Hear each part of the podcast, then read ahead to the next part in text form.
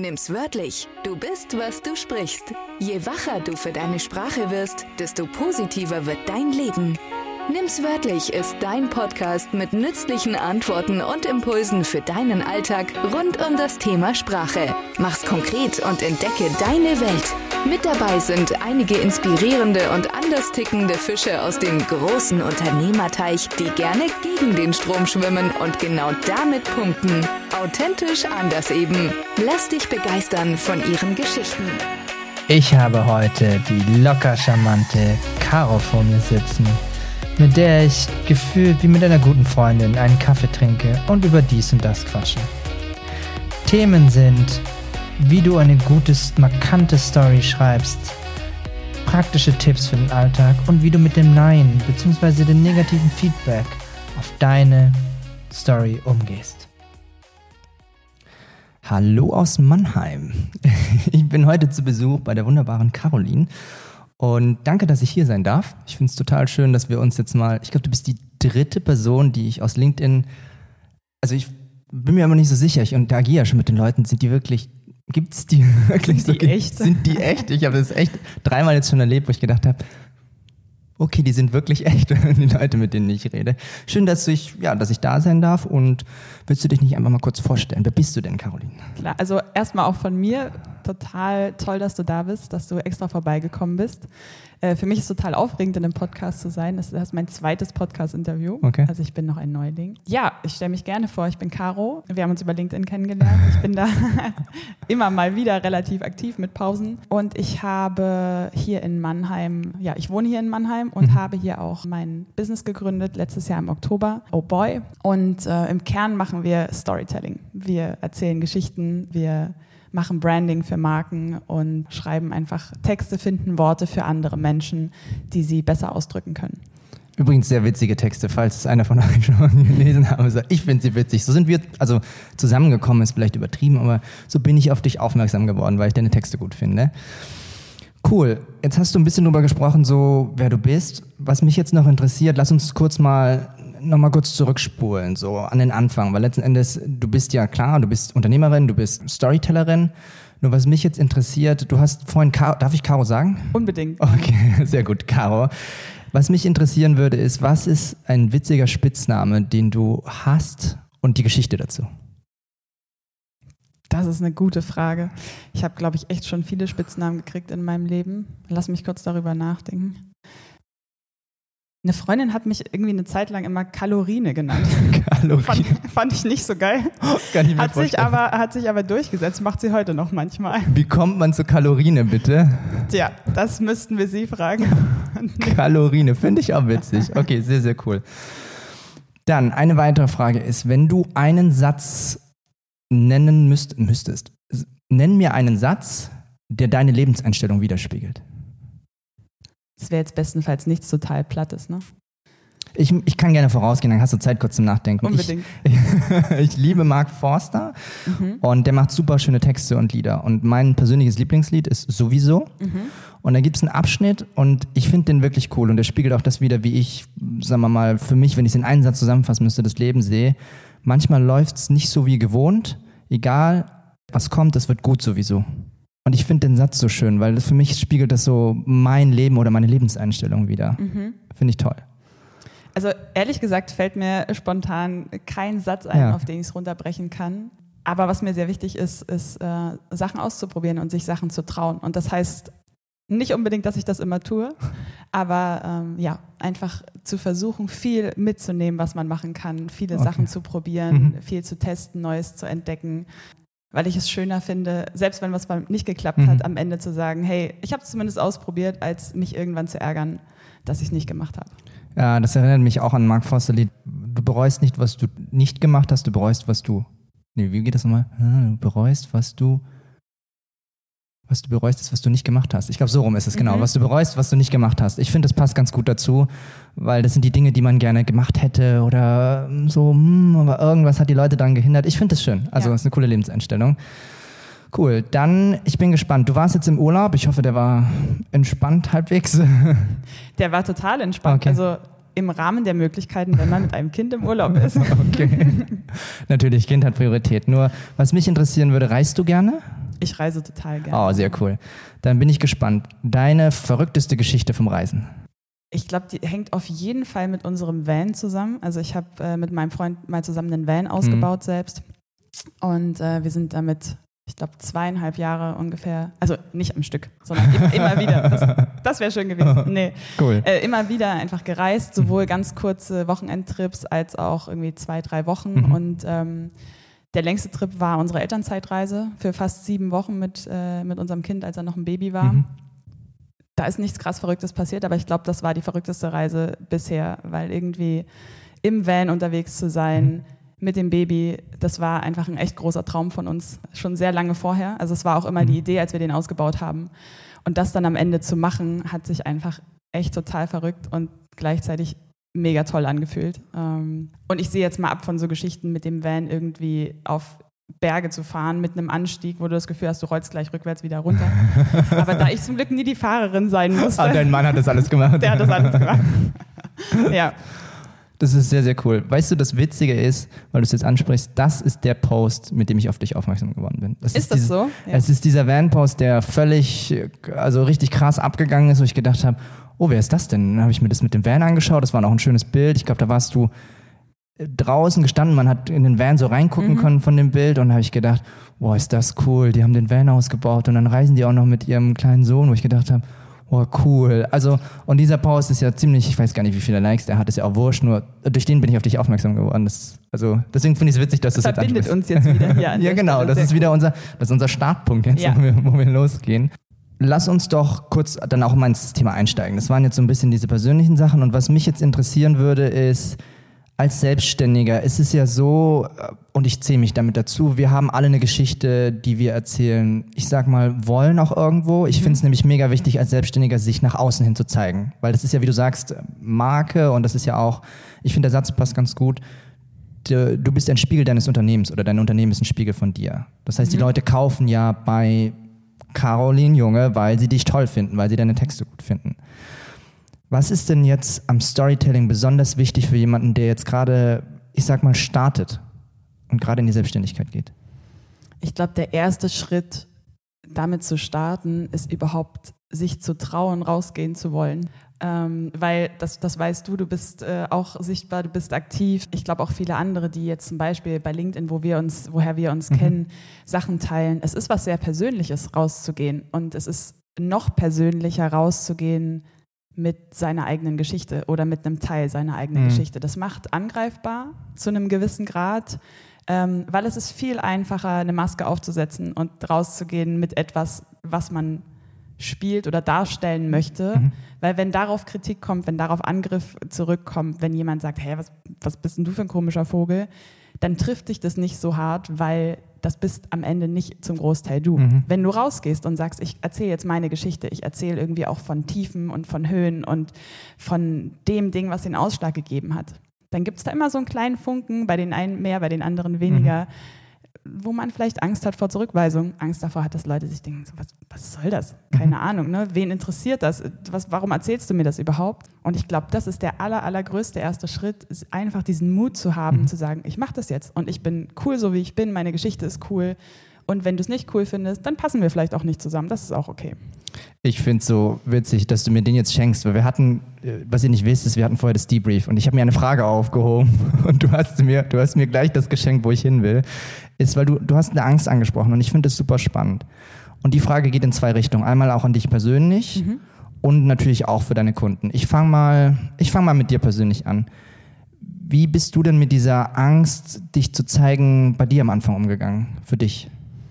Indem ich gerade, also wenn, ich rede jetzt mal über das Thema Posten, ne, weil mhm. das für mich jetzt gerade ein großer Teil dieser Sichtbarkeit ist. Ähm, indem ich erstmal Sachen gepostet habe, die nicht so krass viel gezeigt haben von mir, von, ne, also die hm. nicht so, so tief reingehen, um sich da einfach ein bisschen auszuprobieren. Also ja, einfach Sachen, die, die mich selbst interessiert haben, geteilt habe, aber schon immer wusste, das ist so bis zu einem Grad, an dem es jetzt nicht so, da kriegen die Leute trotzdem jetzt nicht so mega viel okay. Karo dadurch mit. Ne? So ein paar Einblicke, aber mhm. das ist nichts, wo ich jetzt das Gefühl habe, da gibt es Angriffsfläche oder so. Und mit der Zeit äh, habe ich mich halt getraut, immer ein bisschen mehr zu zeigen. Mhm. Ne? Und was ich immer schön finde bei anderen ist, wenn andere sehr, sehr persönliche Sachen von sich teilen, ist das für mich persönlich was, was mich total anspricht und wo ich, wo ich denke, wow, mega mutig, mhm. toll, dass du das teilst, es inspiriert mich, es trifft mich als, ja, als Person.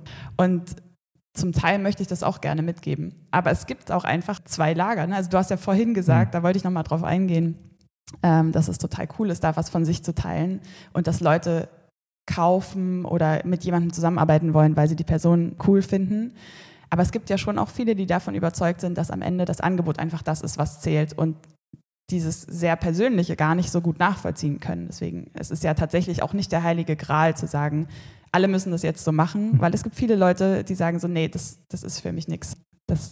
ich zeige mein Angebot, ich zeige mein Business, das hat mit mir als Person nichts zu tun. Jetzt hast du von einem Grad gesprochen und ich nehme einfach mal einen Post mhm. raus, der mir jetzt sofort irgendwie äh, ins Gedächtnis gerufen ist. Den mit der Mütze finde ich cool. Mhm. Weißt du, wo du so dieses ja. äh, Business-like-mäßige und dann hattest du irgendwie diese Mütze auf, wo du so über das Thema Authentizität mhm. gesprochen hast. Wenn du für dich jetzt mal, weil du gesagt hast, du mit ein bisschen raus, woran merkst du denn, dass es noch in Ordnung ist mit dem, was du darüber gesprochen hast? Weil du hast gesagt, was du gemacht hast, nur woran kann jemand, der zuhört, dann sagen, okay, bis dahin ist es in Ordnung, dass ich mich zeige? Naja, es ist ja an dem Punkt in Ordnung, an dem es sich für dich in Ordnung anfühlt. Das kann dir, mhm. das kann dir keiner von außen mhm. sagen, was in Ordnung ist. Ne? Weil die einen sind Menschen, die teilen sehr gerne sehr viel von mhm. sich, die finden das, ne, das ist ja auch wie in einem Gespräch, man lernt sich kennen. Es gibt Leute, die erzählen dir sehr schnell einen Großteil ihrer ganzen Lebensgeschichte und es gibt Leute, die brauchen dafür sehr lange oder würden nie sehr viel Detail aus ihrem mhm. Leben teilen. Deswegen, ich glaube, in Ordnung ist alles, das, was man selber halt gut findet. Und ich glaube, man merkt selber, geht es jetzt schon sehr tief in meine Persönlichkeit rein, auch an den Reaktionen der anderen. Ne? Also wenn dann viel zurückkommt, wo Leute sagen, wie zum Beispiel dieser Mützenpost, das, ist, das war für mich jetzt nichts, also ja, total mh, mm, Persönliches im Sinne von, ja. ich, ich, ich zeige jetzt viel von meinem Leben, ne? aber es ist schon trotzdem, vielleicht um es nochmal zu erklären, ähm, ich habe ja ein Bild gezeigt, mein, mein vorheriges Profilbild, mhm. was eher sehr businesslike war, noch aus meinem alten Job. Und dann gesagt, hey, ich habe jetzt ein neues Profilbild gemacht und hatte irgendwie eine Mütze auf, so wie ich halt mhm. halt aktuell eher aussehe, wenn man mich oder außer als ich man. Ich sehe keine Mütze. Ich wollte gerade sagen, heute habe ich keine auf. Ähm, wenn man mich in der Zeit halt getroffen hat oder auch per Videocall gesehen hat oder so. Mhm. Und das hat sich für mich besser angefühlt, das zu zeigen. Das ist nichts, was, was mich total stark ausdrückt, aber diese Veränderung zu zeigen und mhm. den Leuten zu zeigen, das bin ich, das bin ich auch. Ich habe mich jetzt entschieden, hier ein bisschen lockerer rauszugehen.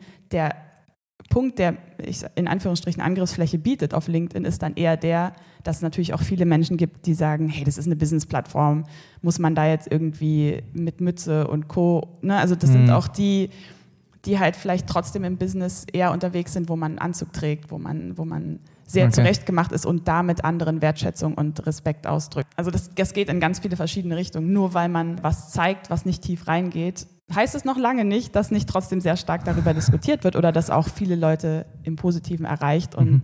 Anregungen gibt. Jetzt hast du, du hast so viele spannende Punkte ange. Ich weiß gar nicht, wo ich anfangen soll. Ich habe dir gesagt, ich bin eine Labertasche im Gespräch. Ja, ja Sie hatten mir schon angekündigt, wenn wir zwei labern, dann könnte es sein, dass es länger dauert. Warten Sie kurz, nach der Werbepause geht's weiter. Ich habe eine Frage zu dem, zu etwas, was ich glaube ich ganz typisch finde als Selbstständiger.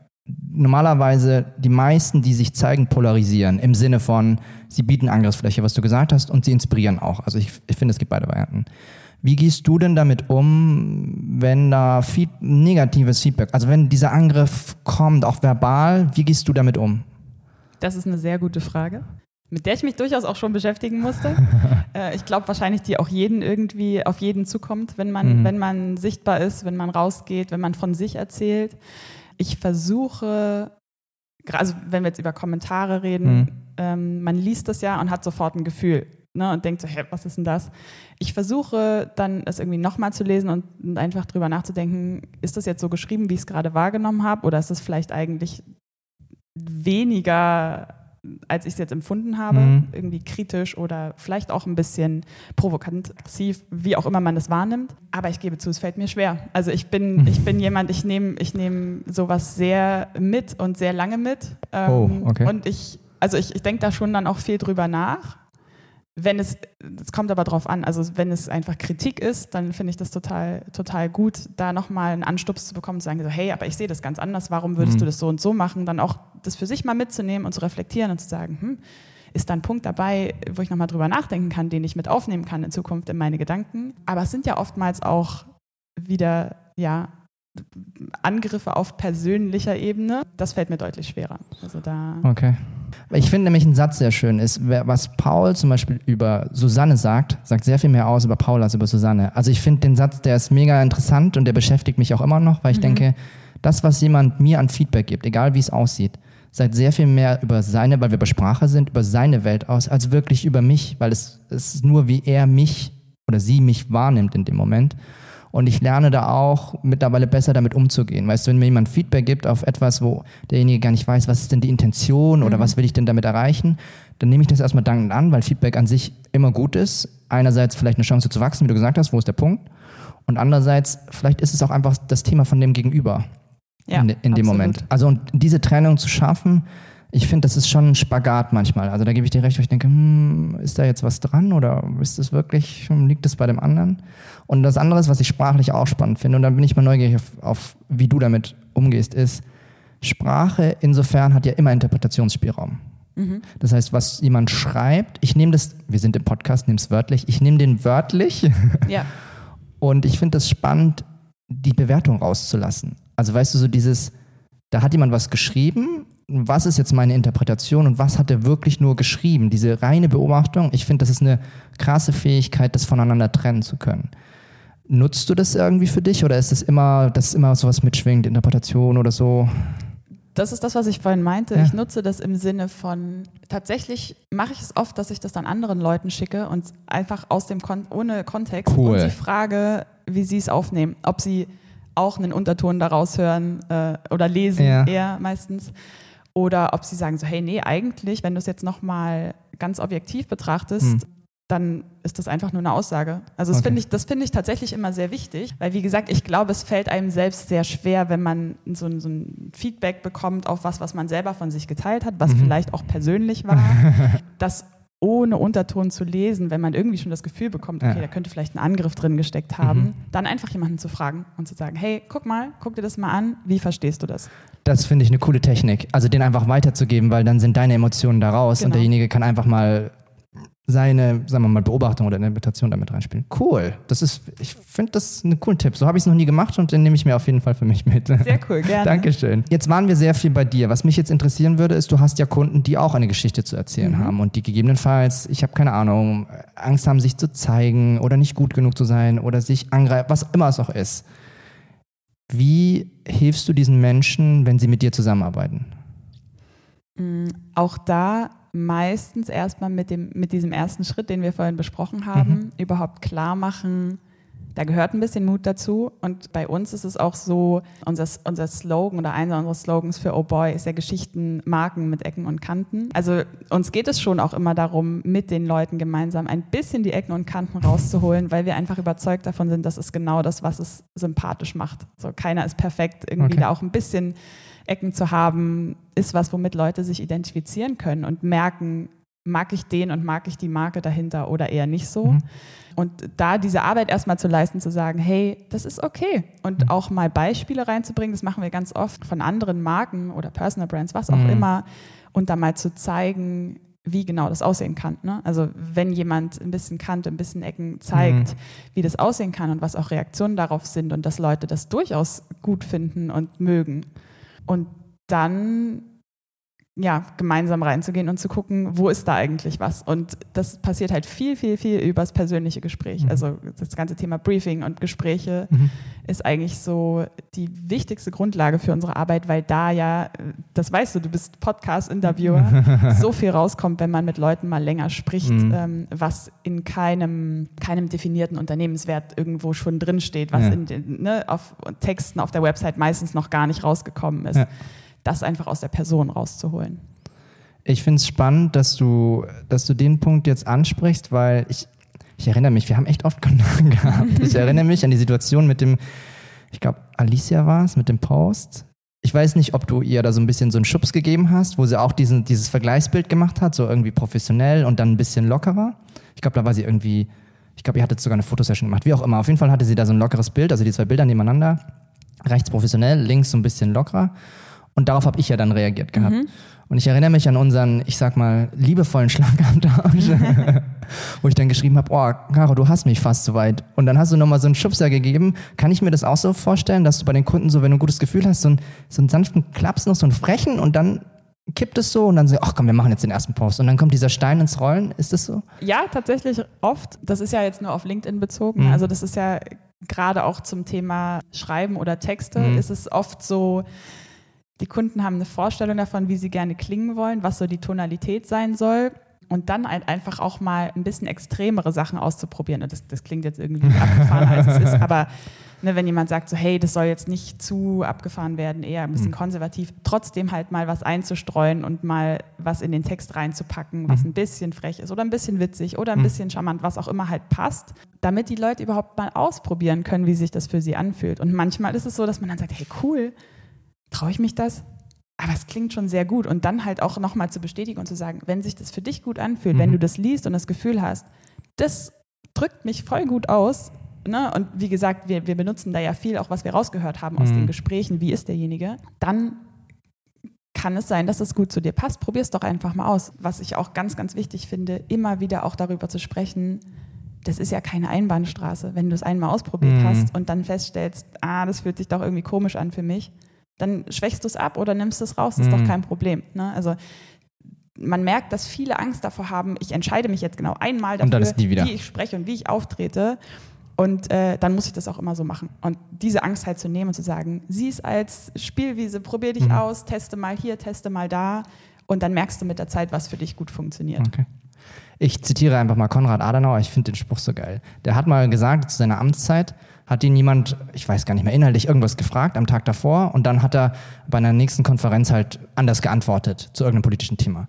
Und dann war sein Satz ist, was interessiert mich der Scheiß, den ich gestern erzählt habe?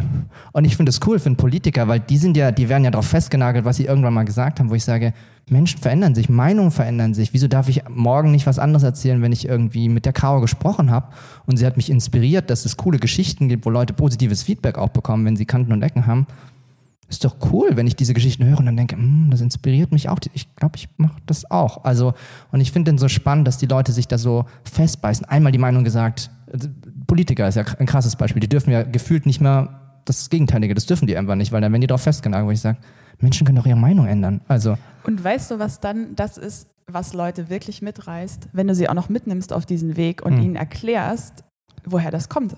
Also wie du diesen Gedankengang ja, gefunden wenn hast. Du, ja, wenn du sagst, so hey, da kam ich her, dann ja. habe ich das gesehen, das hat mich inspiriert, darüber habe ich nachgedacht. Heute denke ich anders darüber. Weil das, finde ich, zeigt halt sehr, sehr viel Menschlichkeit. Das mhm. zeigt, Fehler sind okay. Das zeigt, natürlich kann ich meine Meinung ändern, warum auch nicht. Aber es sollte natürlich nicht, und gerade bei Politikern ist es sicherlich auch schwierig, ja. so ein Fähnchen im Wind sein. Ah, jetzt habe ich das gelesen und finde ja, das. Ja, klar, nicht jeden Tag eine andere Meinung, schon klar, nur. Genau, ja. ja. Aber das genau die Leute auch auf die Reise mitzunehmen mhm. und ihnen nahezubringen, was passiert denn in mir drin, was passiert in meinem Kopf, wie entwickeln sich meine Gedanken, meine Haltung, das, was ich hier teile. Ich glaube, das ist für die Leute am Ende noch fast am spannendsten, außer einfach nur zu sagen, okay, du hast Meinung XY, die hast du mhm. jetzt geäußert, Dankeschön. Das ist wie ein Elfmeter, den du mir gerade vor Store, äh, du, du, schenkst mir die Dinger, die du gelegt hast. liebe Caro, was ist deine größte Herausforderung gewesen innerhalb deines ein Jahr? Wie lange bist du selbstständig? Ein, ein Jahr? Knapp ein Jahr. Was ist deine größte Herausforderung gewesen in diesem Jahr? Mm, meine größte Herausforderung war die Anfangszeit, die ersten zwei, drei Monate, in denen ich alleine gearbeitet habe, weil ich wusste schon von vornherein, ich bin nicht gut darin, alleine zu arbeiten. Also ich kann sehr gut prokrastinieren, so vor mich hin, auf meinem Bildschirm rumklicken. Und die Verena, meine Kollegin, ist mhm. ja schon dann nach zwei, drei Monaten mit dazugekommen. Und das war das Beste, was passieren konnte, weil auch da habe ich nochmal gemerkt und auch jetzt, wenn sie im Urlaub ist, ich brauche jemanden, der neben mir sitzt, der auch tippt. Also irgendwie so diese geschäftige Geschäftigkeit und ähm, gemeinsam was schaffen, jemanden, mit dem ich zwischendurch Gedanken austauschen kann. Ja. Also ich bin, ich bin echt da schon so ein soziales Tierchen und brauche sehr viel Austausch, äh, reden. Ich muss meine Worte am Tag irgendwie loswerden jemandem. Wie viele Das- Worte pro Tag haust du raus? Ich weiß nicht, ich müsste es mal, es müsste so Wortzähler gehen, weißt du, so, so äquivalent zu Schrittzählern. Mhm. Kann ich nicht sagen. Ich werde es analysieren. 40.000. Mindestens. Okay. Ich finde es spannend. Ich stelle mir das so lustig vor. Ich habe Verena jetzt auch nochmal kurz kennengelernt. Sie sitzt einfach nur neben dir, sie macht gar nichts, sie tippt nur und du arbeitest, weil sie tippt. Nee, meistens schafft sie tatsächlich auch, was. Sehr, sehr cool. Ich finde es cool, dass du so reflektiert bist und das also auch einfach merkst, dass du diesen, diese andere Person brauchst im Unternehmen, damit es gut funktioniert. Jetzt würde mich mal interessieren, weil wir viel jetzt auch über dich persönlich gesprochen haben, ist, wie ist denn das jetzt mit Storytelling? Also was sind so, ich sag mal, wenn es drei überhaupt gibt oder wie viele Punkte gibt es im Storytelling, die wichtig sind? Worauf achtest du, wenn du eine Story kreierst? Hm, Was meinst du mit, wie viele Punkte gibt es? Die Ja, ich würde von den Punkten mal weggehen, sondern worauf ist es wichtig, dass jemand, der eine Story erzählen möchte, achtet? In dem Bereich, in dem wir unterwegs sind, also wir sind ja wie gesagt jetzt keine Romanschreiber oder so, finde ich, ist einer der wichtigsten Punkte, dass es was Echtes ist. Also das ist, das, da sprechen wir auch immer mal wieder drüber mit Kunden, ne, die dann sagen, ja, okay, was, was, was überlegen wir uns da jetzt Tolles? Mhm. Und dann zu sagen, wir denken uns, nicht, uns nichts aus heiterem Himmel einfach aus. Natürlich ist Geschichtenschreiben mit Ausschmücken verbunden. Mhm. Mit, ich habe gerade ein Buch gelesen, wo es auch nochmal darum ging, dass jeder seine Geschichte ja auch selbst erzählt, durch Weglassen und durch ein bisschen mehr Ausschmücken an Mhm. wichtigen Stellen kreiert man schon auch einfach seine eigene Geschichte, die andere vielleicht ganz anders wahrnehmen würden. Aber es geht halt nicht darum, hatte ich vorhin, glaube ich, schon gesagt, ein, ein neues Märchen zu erfinden, Mhm. sondern ähm, das zu nehmen, was da ist und dann zu gucken, was ist das Wichtigste davon, was ist das, was wirklich ja, die Geschichte vorantreibt, das, was wirklich zählt und das dann weiter zu verarbeiten in, in Situationen. Und ich finde, ein wichtiger Punkt ist immer, mh, sich Situationen rauszugreifen, oder das kann einfach ein sehr, sehr guter Anhaltspunkt sein. Wir hatten es ja vorhin davon, wie kann man das auch praktisch umsetzen. Ein total tolles Tool ist einfach zu überlegen, gibt es zum Beispiel eine Situation, die sehr prägend für das war, was ich hier Mhm. mache, ne? die irgendwie so einen Ausschlag gegeben hat, wo ich festgestellt habe, boah, das will ich machen, da habe ich, da habe ich total Bock drauf. Und die Leute mitzunehmen in die Situation und nicht einfach hinzugehen und zu beschreiben, sondern irgendwie zu beschreiben, was waren da für Geräusche um mich rum? Wie, Hm. wie war die Luft? Wie hat sich das für mich angefühlt? Hat's was einem, ja, in was für einem Zustand war ich an dem Hm. Tag? Was ist mir aufgefallen? Was ist mir ins Auge Hm. gesprungen? Und eher darauf zu gehen, das zu beschreiben, was, was drumherum war und was, was du gefühlt hast, was du gesehen, aufgenommen hast und wie sich, das, wie sich das alles entwickelt hat, anstatt zu sagen, hey, ich bin da mal lang gelaufen und dann hatte ich die Idee und jetzt habe ich das Unternehmen gegründet. Da wir hier von Geschichten sprechen, mach mal konkret. Mach mal ein konkretes Beispiel, wie du, du hast es jetzt, ich sag mal, auf einer sehr hohen Ebene erklärt, Mhm. nur wie sieht das konkret für dich aus, wenn du diese markanten Sachen hervorhebst? Ich weiß nicht, ob du eine Story teilen möchtest, kannst, willst, wo du so, was sind so besondere Sachen? Also wie hast du es bei einer Story konkret gemacht? Mm, Ich überlege jetzt gerade, wenn wir jetzt, sagen wir mal, wir, wir überlegen jetzt, wie können wir die Geschichte von unserem Treffen heute erzählen. Ah, ne? Also cool. was, wir, Ja. wir können jetzt hingehen und sagen, der, der Long war heute bei mir und dann haben wir ein Podcast-Interview gemacht, voll cool, kommt bald raus, ähm, seid gespannt. Du könntest jetzt, wenn du jetzt zum Beispiel einen Post dazu machen Mhm. möchtest, du könntest jetzt auch hingehen und erzählen, wie du mit deinem Auto hier angekommen bist, irgendwie total, keine Ahnung, die Umgebung aufgenommen hast, Mhm. ne, wie das für dich gewirkt hat, was du dir dabei gedacht hast. Okay, was ist die Caro für ein Mensch, dass die hier in der Umgebung ihr Büro hat? Ja, also viel mehr deine Gedanken zu beschreiben, die Leute mit auf den Beifahrersitz in dein Auto zu nehmen und ne, hier die Straße hochzufahren, Da, da springe ich, da spring ich kurz rein. Das war so lustig. Ich fahre nach Mannheim rein und äh, für diejenigen, die schon mal da waren, es gibt hier 90er-Schilder. Ich war komplett verwirrt, weil ich habe noch nie irgendwo neun- 90er-Schilder. Kennt jemand 90er-Schilder? Ich kenne 70er und so. 50 gibt's 30. 90er-Schilder? Ich weiß nicht, ob das für Mannheim typisch ist, nur es war so links oben so ein rotes. Und ich so, hä? Wie witzig ist das denn? 90er. Also das ist mir zum Beispiel super aufgefallen beim Reinfahren, wo ich gedacht habe, cool, was haben die hier für Schilder? Genau, und, das, und jetzt nimm das und mach da, fang damit deine Story Mhm. an zu sagen, was macht hier ein 90er-Schild? Da Mhm. war irgendwie schon klar, der Tag fängt heute anders an als sonst. Das wird, das wird special, das wird besonders. Ich bin total gespannt und auch ja, dein Gefühl dabei zu beschreiben. Ne? Mhm. Bist du irgendwie bist du nervös vor sowas? Bist du, bist ja. du aufgeregt? Ne? Und, das, und das den Leuten zu erzählen, äh, anstatt einfach nur zu sagen, hey, ich bin da hingefahren, wir haben ein Interview gemacht. Ähm, schön, ja. hier ist noch ein Bild. und, und, ne, und reinzukommen zu sagen, jetzt haben wir erstmal irgendwie einen Kaffee getrunken. Aber so chillig war es ja leider gar nicht, weil ich musste noch was fertig arbeiten. Caroline ist schuld. ähm, aber also, war das, war das greifbar, wie man es wie man's aufbereitet Ja, könnte? auf jeden Fall. Ich finde, weil du gerade auch Bild angesprochen hast, Verena war vorhin da, da müssen wir unbedingt ein Bild machen, das sieht so professionell aus. Wir machen dann später noch ein Bild, weil manchmal vergesse ich das. Und ich finde es cool, wenn wir gerade von dem Setup oder vielleicht auch, ich habe noch eine Überraschung für die, wie, wie hast du vorhin so schon gesagt, die Kar nicht die Kar Kalorien. Die, für die Ka Entschuldigung. für die Kalorien. Hast, hast, du nicht gesagt jetzt? Doch, aber ich. Guck mal, also man sieht es jetzt nicht, ne? ich habe ein lustiges T-Shirt an und es hat was damit zu tun. Mit der Überraschung heute. Sie grinst schon. Da ist eine Giraffe mit Büchern drauf. Das gefällt mir. habe ich extra heute für dich angezogen, weil ich gedacht habe, Bücher, das ist genau ihre Ecke. Das stimmt.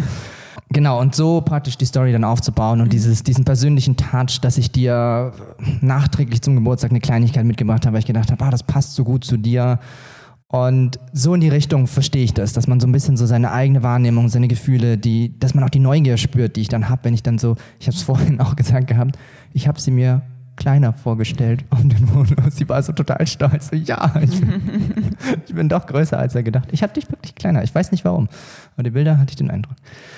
Schön, cool. Das war super konkret und natürlich schön rausgegriffen aus dem Beispiel. Was ist dir denn besonders wichtig bei deinen Kunden? Weil du jetzt gesagt hast, so diese Lockerheit habe ich mitgekriegt. Du magst gerne Stories, so die Kanten und Ecken. Was magst du an deinen Lieblingskunden? Grundsätzlich mag ich an meinen oder unseren Kunden, dass die super verschieden sind. Also mhm. das ist auch einer der Aspekte, die ich wirklich feiere in diesem Job jetzt mhm. und in der Selbstständigkeit. Wir arbeiten mit Kunden aus dem B2C-Bereich, wir arbeiten mit B2B-Kunden, mhm. wir haben Kunden in der IT, wir haben aber auch welche Lifestyle-Themen. Also ganz, ganz, ganz verschiedene Sachen, mhm. was mir erstens unheimlich viel Spaß macht, weil man sehr viel Einblick bekommt in verschiedensten Themen, von mhm. denen man teilweise noch gar keine Ahnung hatte. Und zweitens, weil das bei uns zumindest die Kreativität so beflügelt, Ideen aus ganz verschiedenen Bereichen in andere vielleicht auch mal mitnehmen zu können, mhm. übertragen zu können. Und zu sagen, ne? Also ich stelle es mir zum Beispiel vor, wenn du jetzt immer mit der gleichen Art Kunde arbeitest, dass es schwierig ist, nicht irgendwann einfach eine Schablone anzusetzen und mhm. zu sagen, ja, das machen wir normalerweise so und so und so. Und ich finde gerade für eine Geschichte muss es ja immer wieder sehr individuell sein. Du musst dich immer wieder neu drauf einlassen. Mhm. Was ich bei unseren Kunden mag, ist, ähm, also wir arbeiten recht viel oder zum Großteil mit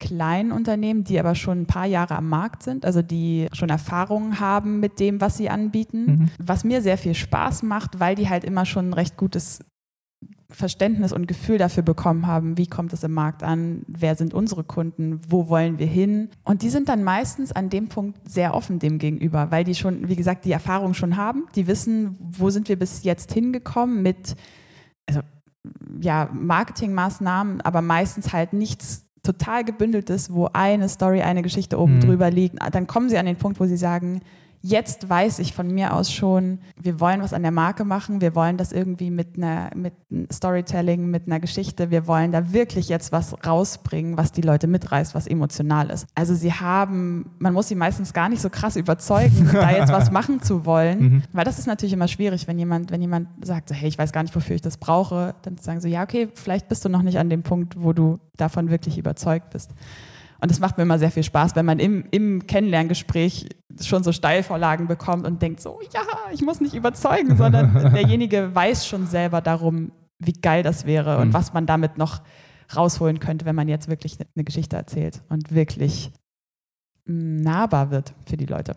Oh, das finde ich, da hast du jetzt so, da kam so richtig schon das nahbar, wie, also woran merkst du, dass jemand nahbar ist? Wenn er persönliche Sachen erzählt oder wenn, also was macht Nahbarkeit für dich aus? Mm, Nahbarkeit muss aus meiner Sicht überhaupt nicht sein, dass man persönliche Sachen erzählt. Okay. Ich finde, wenn wir natürlich jetzt bei Sprache sind, ähm, ich finde es persönlich total, oder ich empfinde Sachen als nahbar, wenn ich das Gefühl habe, die Tonalität, in der jemand spricht, ist besonders, die ist einzigartig. Mhm. Also wenn ich nur aus irgendeinem Detail von dem, was mir gezeigt wird, das Gefühl bekomme, ich glaube, das ist das, was zu dem Menschen gehört, der dahinter steckt. Oder auch zu der Brand an sich. Ne? Also es ist ja nicht immer nur ein Mensch, der dahinter mhm. steckt. Es sind ja auch teilweise große Marken, da stecken sehr viele Menschen dahinter. Aber deswegen finde ich auch dieses Thema Tonalität immer so toll, ne? gerade auch wenn Kunden sagen, hey, wir wollen unsere eigene Tonalität entwickeln, weil ich finde, das schafft, kann sehr, sehr, sehr viel Nahbarkeit schaffen, weil die Leute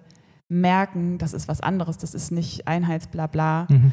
Das, und das ist aber gut, dass du das fragst, weil ich glaube, das ist ein Gedanke, den viele haben, dass sie immer sofort denken, ja, ich will aber nichts Persönliches von mir teilen. Mhm. Und darüber zu sprechen, das muss auch nicht unbedingt ja. sein. Also natürlich, so ein paar Einblicke sind schon irgendwie hilfreich, aber das ist nicht die einzige Möglichkeit, um Nahbarkeit zu erzeugen und um Achtung, Buzzword, authentisch zu sein. ich finde, es gibt zwei unterschiedliche Arten von Marken. Du hast es jetzt schon angesprochen. Das eine ist, ich nehme jetzt einfach mal Coca-Cola. Mhm. Da ist ja nicht per se eine Person, es gibt einen Gründer, nur ich habe nicht mal eine Ahnung, wer das ist, sondern da ist es ja eine Marke und die strahlen ja irgendwas aus. Die haben ja bestimmtes Branding, eine bestimmte Story, die sie erzählen. Sie haben auch sehr gut gemacht, ich erinnere mich für immer an diesen Weihnachtsmann, der dann durch mit diesem Truck kommt, Truck, ja. den sie erfunden haben, um ihre, also mega gut auch noch in ihren Farben. Und das andere sind ja, und ich habe das Gefühl, das sind eher kleine bis mittelständische Unternehmen, mhm. die, da ist eine Person dahinter. Mhm. Da ist die Marke aufgebaut um eine Person herum und es passt zum Unternehmen. Und ich finde das, also ich weiß nicht, wie es, du bist die Branding-Expertin, gibt es noch irgendwas anderes? Nur ich Marken, die du wahrnimmst von den Typen? Mm, also ich glaube, als grobe Unterscheidung mhm. ist es das und das ist ja auch genauso, wie wir arbeiten. Wir arbeiten halt eher mit den kleineren, mhm. weil das uns einfach unglaublich viel Spaß macht, die Personen halt rauszuholen mhm. ne? und die Personen auch zu ermutigen, mit rauszugehen. Und das heißt ja auch nicht immer, dass man eine, eine Brand-Website zum Beispiel hat, auf der jetzt überall auf einmal das Gesicht des Gründers zu sehen ist, ne? sondern das heißt ja nur... Oder der Gründerin. Oder der Gründerin, ja, Entschuldigung. ich versuche tatsächlich zu gendern und bin im, im Textlichen darin eigentlich schon recht gut geworden, mhm. aber sprachlich fällt es mir super schwer. Habe ich auch gerade echt schon die ganze Zeit wieder gemerkt. Äh, ich arbeite dran. Nee, das kann ja auch heißen für einen Gründer oder eine Gründerin, mhm. zum Beispiel auf einer Plattform wie LinkedIn Einblicke zu teilen, ja, mhm. die also auf der, auf der Wahrnehmung der Marke jetzt auf der Website oder im Material gar nicht viel zu suchen hat, ja, oder, oder aufzufinden ist. Das, sind, das gibt ja ganz, ganz, ganz viele verschiedene Möglichkeiten, wie man da als Person mit sichtbar werden kann okay. mit der Marke zusammen. Ich finde ganz spannend, nochmal kurz zum Gendern, vom Sprachlichen. Ich gucke genau hin, was Leute auch schreiben. Und es gibt ja männlich, weiblich und divers. Mhm. So, wenn ich jetzt ins Englisch gehe, dann haben die da Taucher reingemacht diverse. Ich finde das so lustig, also weißt du so, mhm. ich, ich finde das so witzig, was man sprachlich da manchmal denkt, wo ich denke, die haben eine Taucher reingemacht, es gibt männlich, weiblich Taucher. Was wiederum lustig ist, weil meine Eltern hatten mal ein Tauchgeschäft. Ist jetzt, ist jetzt völlig aus dem Kontext, ja. aber daran muss ich bei Tauchern immer als erstes denken. Wir hatten ganz lange ein Tauchgeschäft. Was ihr nicht wisst, wir haben auch kurz also was Persönliches gesprochen und ich habe sie nach Empfehlungen fürs Tauchen und sie so, ich habe keinen Lieblingsspot, ich bin einfach mitgegangen, wenn meine Eltern irgendwie mich mitgenommen haben zum Tauchen. Ich habe eine Frage, die geht auch nochmal auf das Thema Storytelling ein, mhm. und zwar an dich persönlich jetzt. Ich finde es schön, weil du Marken, Kanten beschrieben hast, nur wir wissen ja jetzt von dir noch nicht, wo sind die Marken und Kanten. Und eine Frage, die ich super gerne stelle, ist, um auch, sagen wir mal, eine Strategie von jemandem herauszuarbeiten, ist, was sind besondere Wendepunkte in deinem Leben, negativ wie positiv? Also es darf beides sein. Was sind so Sachen, an die du dich markant, auch stark emotional, wo du dich reinfühlen kannst? Also ich glaube, positive immer wieder. Ich bin, ich bin äh, zu meinem Studium immer irgendwo anders hingegangen. Also ich war jemand, für mich war schon immer klar, ich bin in Erfurt aufgewachsen und mir, für mich war schon immer klar, ich werde auf jeden Fall nicht da studieren. Na, in der Heimat. ich komme. Bad Neustadt an der Saale, sagt ihr was? Haben wir das noch nicht besprochen bisher? N nein. Nee. Bad Neustadt kennst du, oder? Ja. Cool, ich komme aus Neustadt, ich komme ums Eck, ist eine halbe Stunde nach Erfurt oder so. Gut, dass wir uns in Mannheim treffen. Ja, halt. witzig. Also für mich war schon immer klar, äh, ich werde nicht da bleiben zum Studieren, mhm. ich will irgendwo anders hin, ich will die Welt sehen oder ich will einfach auch mal woanders leben und sein. Bin dann nach Stralsund gegangen für mein Bachelorstudium habe dort studiert, äh, habe ein Auslandssemester gemacht auf Gran Canaria oh. und bin dann für meinen Master nach Mannheim gekommen. Und das waren, glaube ich, schon immer wieder gute Punkte und Entscheidungen, weil ich auch jetzt rückblickend denke ich immer wieder, ich finde es total cool, dass ich einfach nicht einfach da geblieben bin, sondern mich immer wieder mal an neue Orte selber verschlagen habe und dann da auch ein neues Umfeld aufgebaut und geguckt, einfach ganz andere Eindrücke kennengelernt mhm. habe. Gerade dieses Auslandssemester war für mich was, was ich immer machen wollte. Das war sehr cool Ich glaube, aus jetziger Sicht würde ich es ganz anders machen, weil das ist ja so klassisch, wie man es kennt. Erasmus-Semester, sehr viel Party. ähm, ich glaube, aus heutiger Sicht würde ich viel, viel mehr versuchen, noch mehr Land und Leute kennenzulernen. Mhm. Wobei ich da in einer, in einer, äh, spanischen WG gelebt habe, also das war ganz cool. Hablas Español? Sí, un poquito. Ah. Aber es ist, ist schon viel verloren gegangen mittlerweile, ist auch schon ein paar Jahre her. Okay. Und also das ist jetzt halt ein Klassiker, aber ich glaube natürlich so ein sehr großer Wendepunkt ist natürlich, als mein Sohn geboren ist vor fast zwei Jahren. Also ich glaube, das ist schon ein sehr einschneidendes Erlebnis, mhm. worüber man einfach nicht, nicht sprechen kann, wenn man über sehr große und wichtige Wendepunkte im Leben spricht. Okay. Was hat es so in dir ausgelöst? Also ich sehe das Strahlen in den Augen, deswegen auf jeden Fall gute Gefühle. Nur. Das, also das ist wirklich ein krass großes Spektrum an, an Gefühlen, so ein Kind. Also zumindest bei, bei mir, weil das, das klingt jetzt halt alles so klischeehaft, was mhm. man eigentlich dazu sagen kann und Mach. möchte, aber es, es ist wirklich, es gibt Situationen, da ist es einfach das krasseste und allercoolste der Welt und es gibt Situationen, da ist es einfach das anstrengendste der Welt. Ich finde, der Unterschied zu bevor man Eltern war, ist, du hattest vorher nicht an einem Tag diese Emotionen alle mehrmals. Also du hattest nicht vorher, meistens jetzt, an einem ganz normalen Tag in deinem Leben fünf Situationen, an denen du dachtest, dir springt gleich dein Herz aus der Brust, weil du einfach das gerade so toll findest oder so geil findest mhm. oder vor Niedlichkeit oder was auch immer, vor Stolz oder weil witzige Sachen passieren und gleichzeitig an einem Tag irgendwie so oft Grenzen bei dir selber erreicht, wo du denkst, okay, wie gehe ich mit dieser Situation mhm. um? Und das ist schon, ist schon Richtig krass, richtig cool. Und mittlerweile habe ich einen fast zweijährigen Frechdachs zu Hause. Also da. Ist auch lustig, dass du. Ich weiß nicht, ob wir es. Wir haben es, ihr Lieben, wir haben es nicht vorher abgesprochen. Nur ich sage zu Kindern auch Frechdachs. Also ich finde es so lustig, dass wir sprachlich so, also so, so nah beieinander sind, obwohl wir vorher nie. Wir haben nie über deinen Sohn gesprochen, großartig, glaube ich. Nee, das kam nie auf. Ich sage auch gern Purzel bei kleinen Kindern, das finde ich auch irgendwie ein süßes Wort. Der Purzel. Oder Zwerg finde ich auch. Bei, bei Mädels ist es oft Maus. Ich weiß nicht, wie sagst du zu Mädels? Ich habe keins. Ich ja, nur du hast ja mit anderen Kindern, also hoffe ich zumindest mit anderen Kindern auch zu tun, oder? Bei uns ist, bei uns ist Spatz sehr, sehr Spatz. verbreitet, sage ich aber auch zu meinem Sohn. Okay. Der hat schon einige Spitznamen abgekriegt in seinem Leben. Das ist noch nicht so lange, aber er hat schon einige Spitznamen abgekriegt. Lieblingsspitzname von deinem Sohn? Wir haben ihn ganz lange Mausbert genannt. Mausbert? Machen wir, glaube ich, immer, immer noch. Wie reagiert er auf Mausbert? Keine keine. Also er, er fühlt sich angesprochen. dann so, ich stelle mir vor im Kindergarten Mausbert und er dreht sich so um. das bin ich. mein Name. Was ich jetzt einfach mal in den, also was ich cool finde, ist, bei, wenn Leute von so emotionalen Themen sprechen, ist, ich erkenne da das eine oder andere, ich sag mal Muster. Du hast es vorhin schon ein bisschen angesprochen, ich habe das Gefühl, so dieses Neues ausprobieren, Du hast es auch bei den Stories. Am liebsten hast du ganz viele diverse neue, alles UA-Kunden. Mhm. Und ich finde, das zieht sich so ein bisschen, ja, bei Muttersein ist auch was Neues, klar, nur von dem, was du jetzt erzählt hast, sind viele Dinge Neues ausprobieren, Neues ausprobieren. Mhm. Ist es so ein bisschen das, wo, so, wo man sagen könnte, da zieht sich so ein Motiv ein bisschen bei dir durch? Fühlst du dich mit dem Neues ausprobieren wohl? Total. Also ja. ich ordne mich selber als, glaube ich, sehr klassische Scanner-Persönlichkeit ein, wenn ihr das was sagt. ja, ich hab, das geht gerade auf LinkedIn rum. genau. Und ich habe irgendwann mal, aber das ist echt schon ein paar Jahre her, einen Artikel dazu gelesen mhm. und hatte da so einen krassen Aha-Effekt und habe das gelesen und dachte, oh, das gibt's wirklich. Ich bin nicht total verrückt und komisch, weil ich habe tatsächlich immer Leute gesehen um mich rum, die so eine Passion hatten, die hatten so ein Ding und das mhm. haben die von Kindesbeinen durchgezogen, sich damit dann beruflich verwirklicht mhm. und immer so dieses Ding gehabt und sich spezialisiert und noch mehr. Und ich habe das für mich einfach nicht gefunden. Also ich, ich habe dann okay. echt sehr stark nachgesucht und dachte mal, es muss doch irgendwas geben, wenn jeder mhm. das irgendwie finden kann.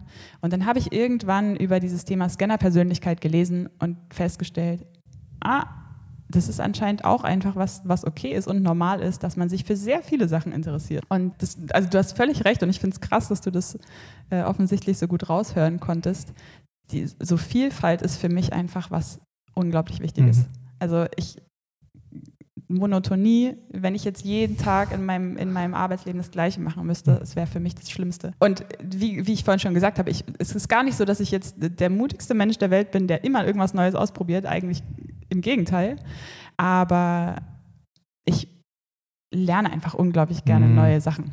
Und darüber hatten wir es, glaube ich, auch schon mal. Ich finde es einfach toll, neue Sachen zu lernen. Und ich kann mir meistens neue Sachen auch relativ schnell aneignen. Und wenn ich sie halbwegs gut kann, dann ist es auch okay. Und dann lerne ich gerne was Neues. Das ist mit dem Kind natürlich Highlight, weil das Kind, ich finde es bei Kindern so faszinierend, wenn ich, ich sehe als Nicht-Papa praktisch Kinder von anderen immer so krasse Sprünge machen. Ich glaube, für Mama und Papa ist es immer so, boah, da hat sich was getan, da, mhm. die sind so viele kleine Sachen und das Kind lernt neue Sachen und du denkst so, das hat er vorher nicht gesagt. Oh, cool. Und ich glaube, für dich als, sagen wir mal, Person, die Neues ausprobieren, Kind ist doch ein Highlight, oder? Weil der testet doch alles aus, der entwickelt sich weiter und dann lächelt er dich an und dann, also das ist doch bestimmt, da gehst du doch richtig drin auf dann in dem Moment, oder? Teilweise. Oh, oh, du bist ehrlich, ich mag das. Nee, also die Entwicklungen sind ja nicht nur positiv.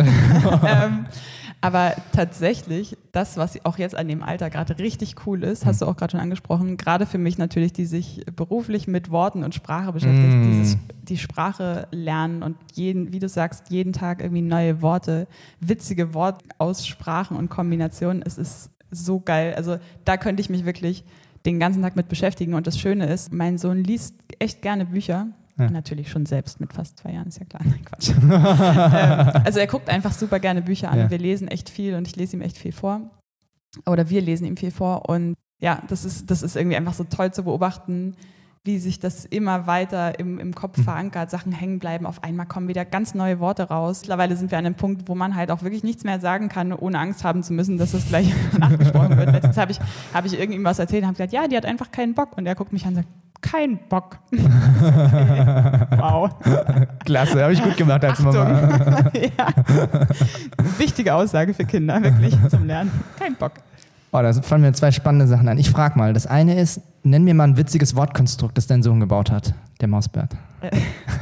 er sagt aktuell zu Mülleimer mal Ammüller. Also er kriegt irgendwie diese Ammüller. irgendwie stimmen die äh, Buchstaben darin überein, aber er verdreht es einfach immer und das äh, macht, das schon, macht schon eine Weile tatsächlich. Das ist Wortputzeln, das ist äh, lass mich durch, ich, nee, lass mich Arzt, ich bin durch, wenn jemand die Worte dazu ja. verdreht. Ammüller ist witzig. Weil du gesagt hast, Worte, die ihr ihm beibringt. Mal aus Neugierde, wie gehst du mit der Nein-Phase gerade um? Sagt er schon? Macht er schon? ja, auf jeden Fall. Naja, ich glaube, dir bleibt halt am Ende nicht viel übrig, als es zum Großteil, wenn du kannst, hm. mit Humor zu nehmen. Weil, und da sind wir wieder bei dem Thema Frechdachs, also zumindest bei uns ist es halt, du siehst halt auch, es ist viel ausprobieren mit so einem hm. schelmischen Grinsen dazu. Also das ist halt auch kein, meistens kein böses Nein, ja. sondern einfach ein ich Nein, jetzt gucke ich mal, wie du reagierst. Ich glaube, mit Humor nehmen ist an den meisten Stellen das Beste, was man tun kann, auch für einen selbst. Aber es klappt natürlich auch nicht immer, muss man ganz, muss man ganz ehrlich sagen.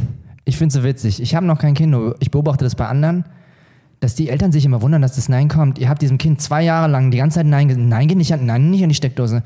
Was meint ihr, wo ihr das Wort Absolut. Ja, das ist wahrscheinlich eines der meistbenutzten Wörter ja. überhaupt, wenn man so ein Kind aufzieht, auf jeden Fall. Ich finde es cool. Es ist ein schöner Übergang, weil ich glaube, dass das im Selbstständigsein auch ein großes Thema ist. Das Nein sagen. Das Nein, mhm. Du hast es vorhin erwähnt. Caroline hat auch ganz fleißig heute Morgen Angebote geschrieben. Habe ich gesagt, die das super wichtig, mal raushauen ist. Nur ich glaube, sowohl für Storytelling als auch als Selbstständige ist, wie gehst du mit dem Nein-Thema um? Weil es passiert ja schon mal, dass die irgendwie Nein zu deinen Sätzen sagen, Nein zu dem, was mhm. du sagst. Wie gehst du mit dem Nein um? Ich, ich denke gerade an zwei ganz verschiedene Dimensionen. Einmal das eigene Nein sagen. Mhm. Das also ist ja, fand ich für mich auch was, was ich echt lernen musste. Ähm, kleines Beispiel. Wir hatten, als, als wir mit der Firma angefangen haben, oder ich und dann Verena ja recht schnell dazu mhm. kam, schon auch uns noch überlegt, wie richten wir uns überhaupt aus. Also dieses Thema Storytelling war nicht von Anfang an komplett präsent und da. Okay. Und am Anfang habe ich relativ viele Anfragen bekommen für Social Media Content erstellen. Und ich habe schon vor der Gründung gesagt, das ist was, worauf ich echt nicht so Bock habe, für andere ihren Social Media Content zu erstellen und zu posten. Und dann kamen dauernd Anfragen dafür und ich dachte jedes Mal so, hm, du bist ganz am Anfang, du kannst jetzt nicht einfach dazu Nein sagen, mm. weil es ja nicht so, als wäre man von Tag eins in der Situation, dass man sich die Kunden aussuchen so, kann. Ne? Und habe es dann aber trotzdem gemacht, weil ich einfach dachte, die ganze Zeit habe ich gedacht, ich will das nicht machen, das ist nicht das, wo ich hin will, das, was Schön. ich anbieten möchte. Und habe es durchgezogen. Und aus jetziger Sicht denke ich so voll gut, aber das war damals tatsächlich nicht so einfach. Also das ist so ein Learning zum eigenen Nein sagen mm. im mhm. Business. Und die spannendere Frage wahrscheinlich, wie geht man damit um, wenn die Kunden mm. Nein sagen? Ich glaube, also das ist zumindest mein Gefühl, gerade bei Kreativarbeit. Ne? Auch da ist ja wieder, du gibst ja immer ein Stückchen von dir selbst damit rein. Und wenn du was geschrieben hast, ne, wenn du da Emotionen reinlegst, dich selbst da reinpackst, das ist ja schon, es kann sich schon auch anfühlen wie ein Nein, wie ein Nein zu dir, zu deiner Arbeit, zu deiner Kreativität. Mhm. Ich finde, was da sehr hilfreich ist, ist einfach zu sehen, wenn wir für jemanden Texte schreiben oder wenn eine, eine Story finden, die Worte finden, dann ist das schon was sehr Persönliches. Und dann muss das einfach wirklich gut passen zu demjenigen. Und nur weil es sich für mich anfühlt nach einem guten Text, und das kann auch ein guter Text und eine gute Geschichte sein, kann es halt trotzdem sein, dass das Gegenüber denkt, ja, aber das, ich fühle es nicht. Und das musst du halt schon. Ich, ich finde, das ist immer sehr hilfreich, sich das halt immer wieder klar zu machen, zu sagen, das heißt nicht, dass das schlecht ist, was du abgeliefert hast, sondern es trifft es einfach noch nicht ganz und jetzt müssen wir halt noch mal ein bisschen tiefer graben und noch mal gucken, in welche Richtung soll es gehen. Und es ist einfach auch Teil dieser Arbeit. Also es ist Teil dieser Arbeit, dass man manchmal Schleifen braucht, damit auch der Kunde weiß, wo er eigentlich hin will. Weil ich glaube, das kennen viele gerade im Kreativbereich. Es ist ja nicht so, als wüssten die Kunden immer von Anfang an, was sie genau wollen. Sie haben halt eine Vorstellung, mhm. ja, zum Beispiel zu sagen, hey, ich finde es total cool, wie du auf LinkedIn schreibst, das ist so locker und ein bisschen witzig manchmal. Mm, so könnte ich mir das auch für unsere Texte vorstellen. Das kann aber gut sein, dass man dann als Kunde feststellt, wenn man so einen Text geschrieben hat, oh, das, das, das sind gar nicht wir. Mhm. Bestenfalls haben wir es vielleicht sogar schon vorher festgestellt, wenn wir über Werte und Co. gesprochen haben, sagen, das ist, das ist überhaupt nicht die Richtung, die zu euch passt. Aber das ist, das ist ein absolut normaler Weg, dass man über Ausprobieren auch dahin kommt, wo man am Ende merkt, da bin ich jetzt richtig und da machen wir weiter. Deswegen ist so ein Nein an der Stelle eigentlich oft auch ein, wir probieren nochmal aus. Wir, wir machen nochmal eine dran. andere Richtung, hm. bleib dran. Mhm. Das und das finde ich schon cool, das aber noch nicht. Lass uns da noch ein bisschen, bisschen dran arbeiten. Und bei Texten, das wissen die meisten, die Texte schreiben, ist es halt einfach auch oft so, die erste Version, ich meine, nicht, dass der Kunde die erste Version vom Text kriegen würde. da sind schon einige Versionen bei uns intern passiert. Aber trotzdem, so ein Text, den kann man halt auch wirklich sehr lange immer weiter schleifen. Wenn man das macht und dann auch mit dem Kunden das machen kann, ist so ein Nein am Ende der Auftakt für etwas, was dann am Ende richtig, richtig gut passt. Manchmal. Was ich spannend finde, ist, was du, was wir vorhin auch hatten, ist dieses, dass ich glaube, das Nein zu trennen von, das ist ein Nein auf den Text oder auf das Ergebnis, auf die aktuelle Version. Und das Nein hat nichts mit dir zu, also es ist kein persönlicher, vielleicht Angriff, weil wir es vorhin hatten, mhm. es ist kein persönlicher Angriff auf die Person, sondern sich davon zu trennen, zu sagen, das ist halt ein Nein, das ist ein Feedback, okay, ich kann das entscheiden, ob ich das annehme oder nicht, nur das hat nichts mit mir zu tun in dem Moment. Er sagt nicht Nein zur Person, sondern er sagt erstmal nur Nein zu dieser Schleife, wie du es vorhin, oder zu dieser Version. Da muss man halt nochmal eine Schleife drüber machen. Ja, Und ich finde, diese Trennung ist schon, da gehört schon was dazu, das Nein trennen zu können mhm. in den zwei Varianten.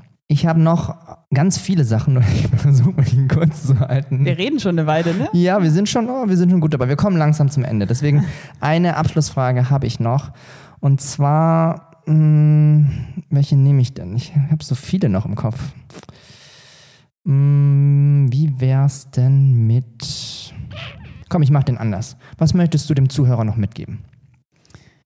Zuhörerin. Taucher. Den Taucher. da sind wir wieder bei dem ersten Schritt, über den wir vorhin ja. gesprochen haben. Das erste ist, einfach sich trauen, mutig sein, Neues ausprobieren. Neues ausprobieren, ja, oder auch gar nicht so viel Neues, sondern mutig zu sein, ein bisschen mehr von sich selbst als Mensch zu zeigen. Und wie gesagt, das muss nicht heißen, dass man sich im Nachthemd fotografiert, sondern dass man vielleicht, also ne, das kann ja schon sein, dass man einfach ein bisschen mehr genau die Worte verwendet, mit denen man sonst auch sprechen würde. Gutes Beispiel nämlich, ich finde, also ich fand es selber super schwer am Anfang auf LinkedIn Posts zu verfassen, die nicht irgendwie total gestelzt und businessmäßig klangen, weil ich dachte, das muss jetzt halt sehr businessmäßig klingen. Man darf einfach man selbst sein und man darf einfach so reden und so schreiben, wie einem der Schnabel gewachsen ist und wie man das sonst auch mit seinen Kunden tun würde. Also wenn der Abgleich natürlich sehr groß ist, wie rede ich privat mit meinen Freunden untereinander und wie würde ich mit meinen Kunden kommunizieren, sollte man sich darüber Gedanken machen, was ist da irgendwie vielleicht ein guter Abgleich aus beiden Welten. Hm. Aber ja, sich einfach zu trauen, ein bisschen mehr von sich da reinzubringen, in welcher Form auch immer. Das ist, glaube ich, immer ein sehr, sehr, sehr guter erster Schritt und kann relativ schnell und irgendwie ein bisschen automatisch auch dazu führen, dass man seine Geschichte rausträgt, ohne jetzt vorher eine krasse Story, Storyline mhm. erarbeitet zu haben, sondern einfach den Leuten ein bisschen mehr von sich zeigt. Und das, was wir auch vorhin schon hatten, ich glaube, Gedankengänge und Wege zu neuen Gedanken, Ideen und Co. zu teilen und den Leuten mitzugeben, ist auch was super Persönliches und meistens für den Zuschauer noch spannender oder für die Zuschauerin, als nur das Ergebnis präsentiert zu bekommen. Also auf die Reise mitzunehmen, denjenigen. Mhm, ja. Cool.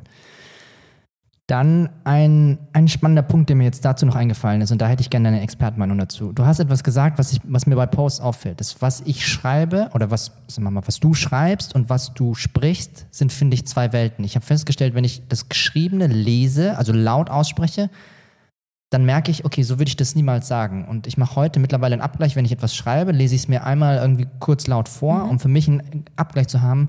Ich stelle mir vor, du sitzt mir gegenüber, ich schreibe dir, ich sag dir das, was ich schreibe, fühlt sich das für mich so an, wie ich sprechen würde. Und ja. ich finde es einen tollen Abgleich, äh, beim Geschriebenen dann zu sehen, ah, okay, nee, so würde ich das niemals formulieren äh, im Gesprochenen. Und dann ändere ich das nochmal. Ist das was, was nützlich ist? Also, Absolut. Okay. Ich finde, also ich finde, das ist ein mega guter Tipp, den du, den du da gerade mitgegeben hast. Sich das selber vorsprechen ne? oder zumindest sich einfach zu fragen, wenn ich es mir jetzt nochmal durchlese, würde ich das so sagen? Hm. Würde ich Sätze verschachteln? würde ich viele Substantive verwenden, äh, würde ich, ich mache es mit meinem Beispiel, ich verwende immer irgendwie mal so, ich drop immer mal irgendwie englische Worte rein mhm. in meinen Sprachgebrauch, keine Ahnung warum. Und verwende schon auch in meinem Alltag auch immer mal irgendwie eher flapsige Ausdrücke. Mhm. Und ich finde mittlerweile, das ist einfach völlig okay, das auch in die Texte einfließen zu lassen. Aber der, der, der Drang ist immer trotzdem sehr hoch, sobald man einen Text schreibt, das ein bisschen gestelzter zu machen, ein bisschen fachlicher klingen zu lassen. Mhm. Und das kannst du auf Posts übertragen, das kannst du aber genauso gut auch auf Website-Text, auf deine Broschüre übertragen. Das muss nicht gestelzt klingen, das muss keine mhm. ellenlangen Sätze haben. Das kann trotzdem einfach so klingen, als würdest du das jemandem erzählen wollen, weil das für Leute meistens leichter zu handhaben ist, leichter aufzunehmen und auch irgendwie sympathischer. Dann zum Abschluss, was ich gerne mache, ich fasse nochmal zusammen, was ich jetzt alles gehört habe mhm. und wahrgenommen habe und du ergänzt nochmal oder du darfst auch springen zwischen rein, wenn du das Gefühl hast, der erzählt da irgendwie, ein, irgendwie einen Quatsch oder sowas. Wenn dann Aal Müller, Müll, Mülleimer, wenn er erzählt, dann darfst du jederzeit zwischen reinspringen. Ich fange nochmal kurz vorne an. Also es geht darum, Deine Angst zu überwinden geht zum Beispiel so, dass du dich so weit rauswachst, wie sich's für dich gut anfühlt. Heißt mal den ersten Schritt zu machen, vielleicht auch von der lieben Caroline einfach mal so einen sanften Push zu bekommen. Mach mal den ersten Post, in, ob persönlich oder beruflich, völlig egal, nur so, wie sich's für dich gut anfühlt. Mhm. Ich hänge da jetzt was dran, was wir am Ende hatten und prüf das Geschriebene mit dem Gelesenen. Dann kannst du auch gleich nochmal für dich nochmal dich wahrscheinlich besser reinfühlen. Mm, der kam auch ein bisschen von mir. Stell dir ein Gegenüber vor. Das mache ich gerne, wenn ich eine Folge alleine mache. Stell dir wirklich eine Person vor. Finde ich beim Schreiben auch ganz angenehm. Dann hast du noch gesagt, das ist wichtig bei der Story, wenn wir diese Mannheim 90er Schildnummer haben. Bring Kontext mit rein, wie du dich fühlst, was das, ich sag mal, ich sag gern Shishi, was das Shishi außenrum ist, nicht neben dem Text selber. Äh, bring das mit rein und erzähle gerne auch, wie du da hingekommen bist oder was in dir vorgegangen ist, was du wahrgenommen hast, um die Story markanter, wie du sagst, äh, auszudrücken oder zu machen. Da ist es besonders hilfreich, dass jemand anders mal einen Blick von außen hat, weil du hast es vorhin so schön ausgedrückt, man merkt es ja selber nicht. Für einen ist es ja halt sein Leben oder seine Geschichte. Nur von außen denkst du so, wow, cool, coole Geschichte, die die Person da jetzt erzählt hat. Mhm. Ich, ich werfe gleich mal was Gerne. rein auch da zu, gerade zum Thema Themen, was kann ich überhaupt erzählen, was ist spannend? Mhm. Frag einfach mal andere, was die cool finden, was die spannend finden. Ne? Wenn du ein Unternehmen gegründet hast, das ist für dich irgendwann einfach normal. Andere finden das super spannend, wie du das alles gemacht hast, mhm. was man da an Papierkram machen muss und Co., welche Herausforderungen es da gibt oder ähm, was du für ein, für ein Hobby hast. Das ist für dich das Normalste der Welt. Und andere sagen so, erzähl doch mal davon. Das ist doch mhm. total cool zu wissen. Das ist, ich finde das so gut, erzähl okay. mal davon. Ja. Genau, und dann hatten wir darüber gesprochen, dass Stories, also dass du da über die Zeit auch mehr von dir erzählen kannst, dass du irgendwann so weit rausgehst, wie du magst und dass es auch Marken gibt, die keine persönlichen Sachen haben. Diese Coca-Cola versus mhm. eine, eine kleine Marke. Dann habe ich auch mitgenommen, mach's konkret. Also da habe ich ja bewusst mal gefragt, weil wir ja sehr High-Level unterwegs sind, mach's so konkret, dass die Leute sich reinversetzen können. Dass du, du hast es vorhin so schön mit dem Auto gesagt, dass der gefühlt neben dir im Auto sitzt. Mhm. Also bau die Story so, dass die Leute wirklich dabei sind. Dann hatten wir Konrad Adenauer, was interessiert mich der Scheiß, von den ich gestern erzählt habe. Du darfst deine Meinung ändern, vielleicht nicht jeden Tag, nur du darfst deine Meinung ändern und erzähl doch mal, was ist in dir vorgegangen, als du, das ist auch ein schöner Post, damit hast du schon den nächsten Post. Wie bist du zu deiner Meinungsänderung gekommen? Wer hat dich inspiriert, das anders zu machen?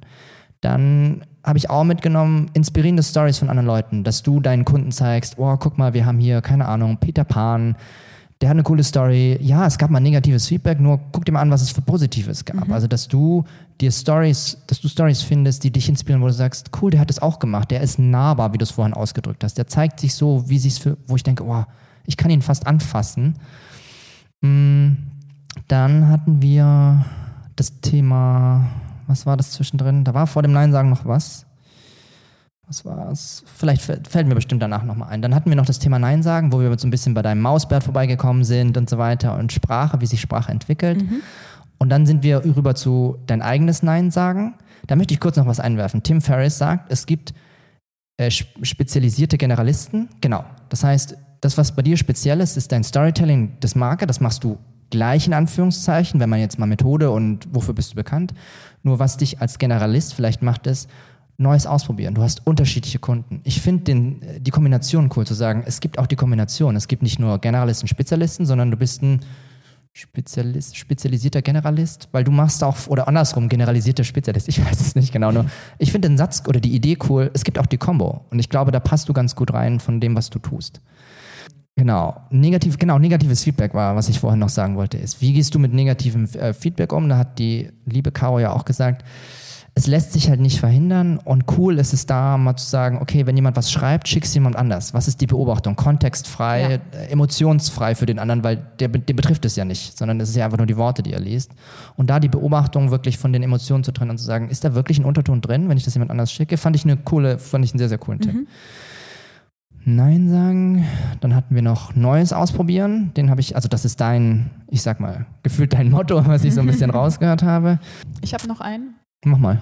Hab nicht den Anspruch, dass es von Anfang an perfekt sein muss. Oh, der ist auch schön. Okay. Also ist ja schon auch so ein Klassiker, aber es ist einfach genauso dieser Anspruch, es muss richtig, richtig, richtig toll sein und mhm. das Beste, was ich liefern könnte, hält einfach meistens nur davon ab, überhaupt irgendwas zu machen. Ja. Macht einfach nur starr. Okay. Und äh, da zu sagen, hey, das kann sich entwickeln, das ist, das ist völlig okay mhm. und ich kann auf diesem Weg finden, was richtig gut zu mir passt. Ich muss das nicht heute wissen, bevor ich den ersten Post gemacht habe. Ich muss es nicht heute wissen, bevor ich jetzt die erste Version meiner mhm. Website-Texte rausbringe, was auch immer. So, es kann sich entwickeln. Ja. In einem halben Jahr darfst du drauf zurückgucken und sagen, ha, guck mal, wie wir damals angefangen haben. Ey, sowas haben wir rausgegeben oder rausgeschickt oder sowas habe ich gepostet. Ja. Aber ist doch okay. Du meinst, wenn Verena neben dir sitzt und so tut, als ob sie tippen, du arbeitest. Oder andersrum. oh, ihr habt ja eine Arbeitskultur hier. Dann vielen, vielen Dank, liebe äh, Kal Kal Kalorine. Ich finde den Namen so lustig. Liebe Kalorine für die coolen ganzen Impulse, die du gebracht hast, für die Ehrlichkeit, die du da auch mitgespiegelt hast, für deine Authentizität, um mal mit Worten um mich zu schmeißen. Und ich fand es sehr, sehr schön, dass wir jetzt hier mal uns persönlich kenn kennengelernt haben, dass du größer bist, als ich es erwartet habe. das ist ein 90er-Schild. Wichtiges Feature. Ja, wichtige. Caro ist größer, als, als du dir das gerade vorstellst, als du sie hörst. Wie groß bist du? 1,77. Boah, ist schon groß für eine Frau. sie ist 1,77. Nehmt euch mal hier in Acht. sie ist frech, ich mag das. Sie ist locker. Und ich fand es super cool, super auch witzig zwischendurch, wo ich gedacht habe, so dieses Ahlmeier Müller, Purzel, Mausbert fand ich auch sehr, sehr cool. Sehr, sehr süße Namen. Und ich bin sehr dankbar, dass du dir die Zeit genommen hast, für den leckeren Kaffee auch. Und ich bin schon sehr neugierig, wie du auf deine Überraschungen, die ich dir noch mitgebracht hast, jetzt reagieren oh, ja, wirst. Wir machen ein Foto, dass es auch ein Beweisfoto gibt, so die erste Reaktion. Ich frage Verena, ob sie so lieb ist. So, Danke auf jeden Fall, dass du extra vorbeigekommen ja. bist. Und ich fand, du hast total spannende Fragen mitgebracht. Eine super coole Mischung aus äh, persönlich ein bisschen mhm. reingehen, sich kennenlernen, was zeigen von sich. Das mhm. war ja auch sehr viel unser Thema. Mhm. Aber auch, ne, wie funktioniert das? Was, können, was kann man wirklich mitnehmen? Wie, wie kann ich selber ein bisschen Storytelling beschreiben? Was könnte ich ausprobieren? Also danke für die tollen Vorlagen, mhm. ähm, dass du dich vor allem kannst du dir echt gut Sachen merken. du meinst du, wie eine Zusammenfassung? Ja, total, total beeindruckend. Ich bin, ja, ich bin ja leider echt kein besonders auditiver Typ. Also ich kann ja. mir Sachen nicht gut merken vom Hören. Mhm. Deswegen finde ich es umso beeindruckender, dass du dann direkt im Anschluss das alles zusammenfassen kannst aus dem ich, Kopf. Er schreibt sich nichts auf.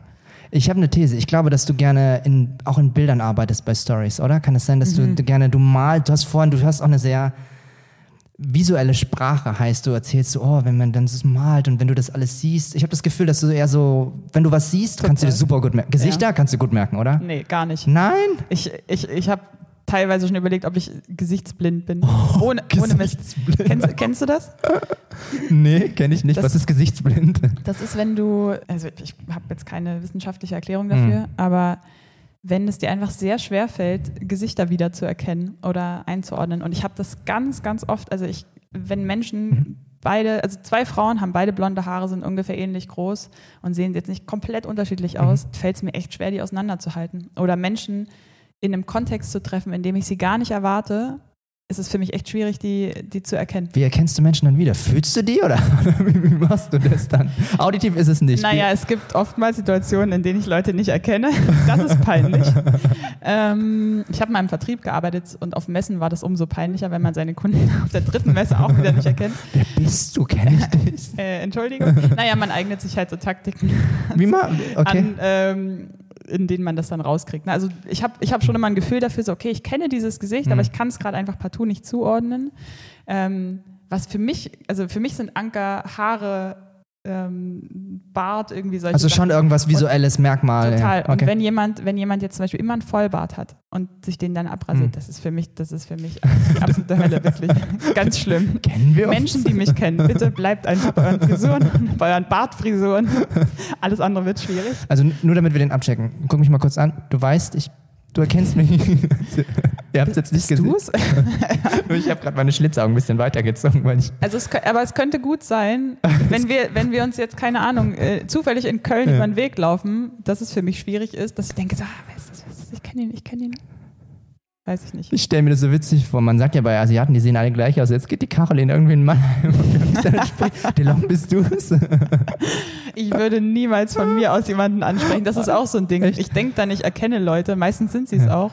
Aber in den meisten Fällen spreche ich sie dann nicht an, weil ich mir einfach zu unsicher bin, ob der Abgleich funktioniert hat in meinem Gehirn. Witzig. So. Also wir haben jetzt massiv überzogen und es war in Ordnung, weil ich es jetzt einfach super nochmal spannend fand.